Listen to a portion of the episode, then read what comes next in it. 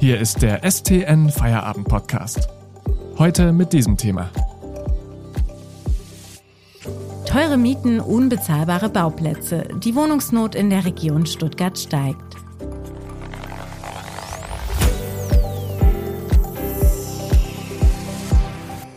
Am Mikrofon ist Eva Maria Manns. Hallo.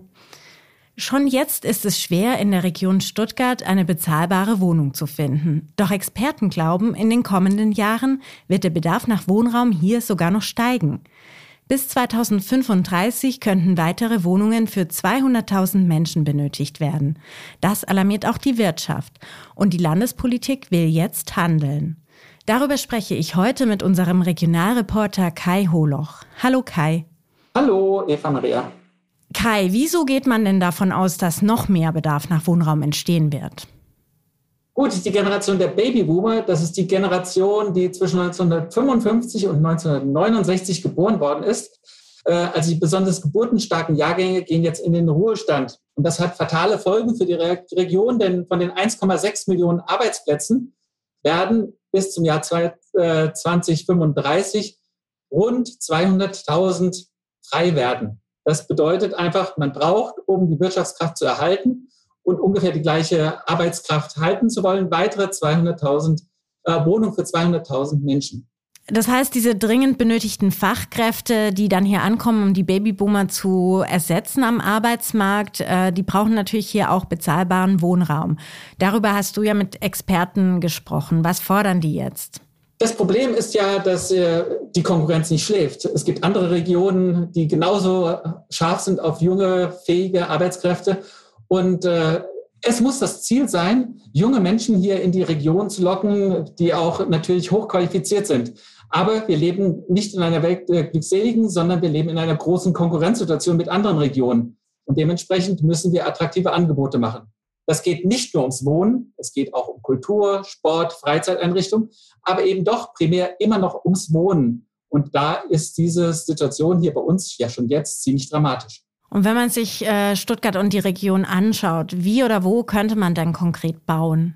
Also, da gibt es mehrere Aspekte, die man auch wieder beachten muss. Bauen kann man theoretisch an vielen, vielen Stellen, weil objektiv betrachtet sind nur 25 Prozent der Fläche der Region Stuttgart versiegelt. Also 75 Prozent sind frei. Natürlich will man nicht diese 75 Prozent jetzt abholzen oder äh, umwandeln in Wohnraum, weil damit wird man sich einen Teil der Grundlage wegnehmen, äh, mit dem man hier Werbung macht, nämlich mit der schönen Natur. Aber die Möglichkeiten sind vorhanden. Aber es gibt äh, durchaus äh, verschiedene Aspekte, die man auch bedenken muss. Zum Beispiel gibt es ökologische Bedenken, dass man nicht Menschen haben will, die dann in irgendwelche Ortschaften am Rande der Region ziehen und dann später weil sie keine andere Möglichkeit haben, dann doch das Auto benutzen, um wieder nach Stuttgart hereinzufahren. Man will also vermeiden, möglichst Autopendler hier hereinzulocken, sondern man will eigentlich Wohnraum schaffen entlang der großen S-Bahn-Achsen und entlang der großen Fahrradwege, die geplant sind. Also einfach Möglichkeiten schaffen, dass die Menschen ohne mit das ins eigene Auto zu steigen, dann tatsächlich losfahren können und zur Arbeit kommen. Nun gibt es ja in der künftigen Landesregierung eine neue Ministerin für Landesentwicklung und Wohnen, Nicole Rassavi von der CDU. Wie will Ihr Ministerium denn dieses große Thema anpacken? Ja, da behält sie sich natürlich schon noch ein bisschen bedeckt, muss man sagen. Sie sagt auch, das wäre ein hochkomplexes Thema, deswegen könnte sie dann nur eine erste Einschätzung loswerden, die heißt, eine meiner Hauptaufgaben als Ministerin wird es sein, die Städte und Gemeinden im Land dabei zu unterstützen, mehr bezahlbaren Wohnraum zu schaffen. Das ist natürlich ein Allgemeinplatz. Spannender wird es dann eigentlich schon beim zweiten Satz, weil sie sagt, dass man dabei über Nachverdichtung und die Aktivierung von Flächen reden müsse. Und der dritte Satz ist dann noch am spannendsten eigentlich. Man werde die Kommunen zwar beraten und auf den Weg bringen, aber man würde auch darüber nachdenken, wie man das Instrumentarium ausweiten kann, um tatsächlich die Kommunen dazu zu bewegen, äh, dass vorhandene Baugebiete äh, ausgebaut werden.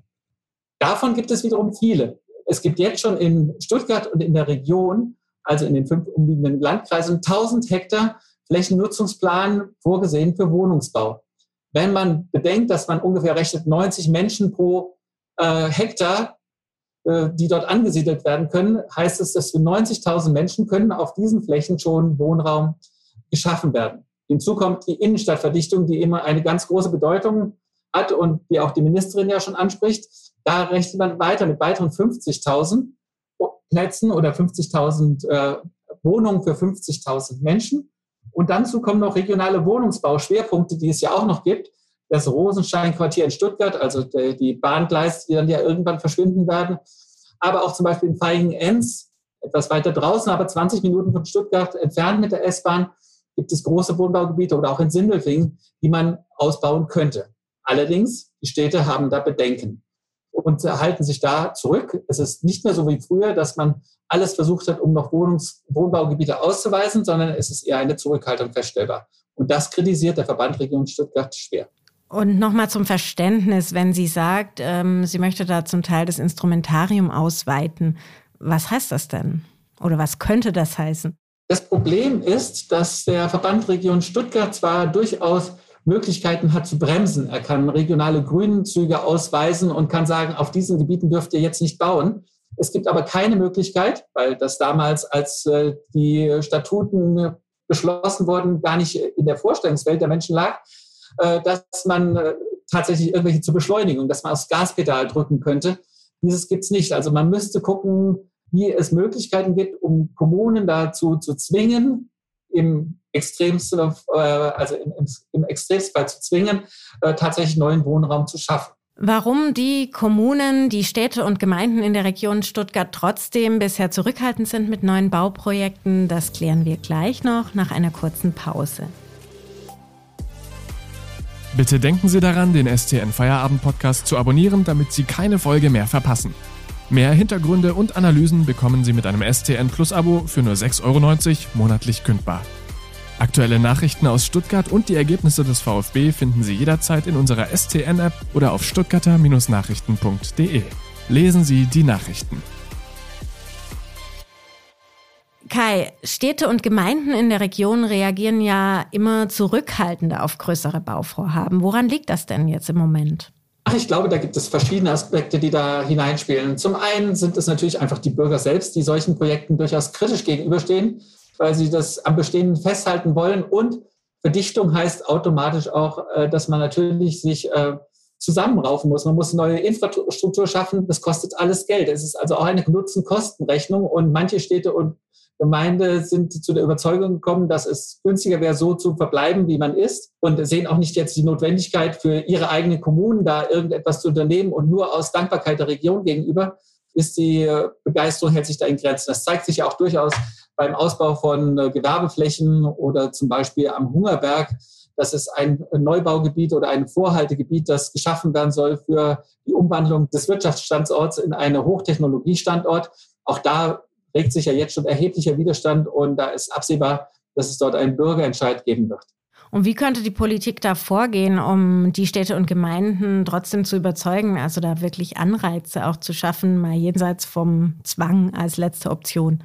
Also aktuell ist es wirklich schwierig. Also es gibt äh, die Form der Überzeugungsarbeit. Da ist auch einiges in der Vergangenheit schiefgelaufen. Es gab also durchaus in den 90er Jahren ähm, durchaus äh, Gebiete, die die Gemeinden selber gerne entwickelt hätten, wo dann der Verband Region Stuttgart damals tatsächlich auf die Bremse getreten ist. Das wiederum äh, ist heute nicht mehr der Fall. Und deswegen, es gibt eigentlich im Moment hauptsächlich das Mittel der Überzeugungsarbeit. Wenn die Kommunen nicht wollen, können sie nicht gezwungen werden. Dazu hat bis jetzt weder die Landesregierung noch haben das dazu der Verband Region Stuttgart und die ähm, Regionalversammlungen haben da wirkliche Handwerksmittel an der Hand.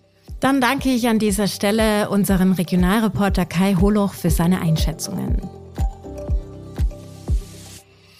Das war der STN Feierabend Podcast für heute. Mehr News gibt's im Netz unter stuttgarter-nachrichten.de.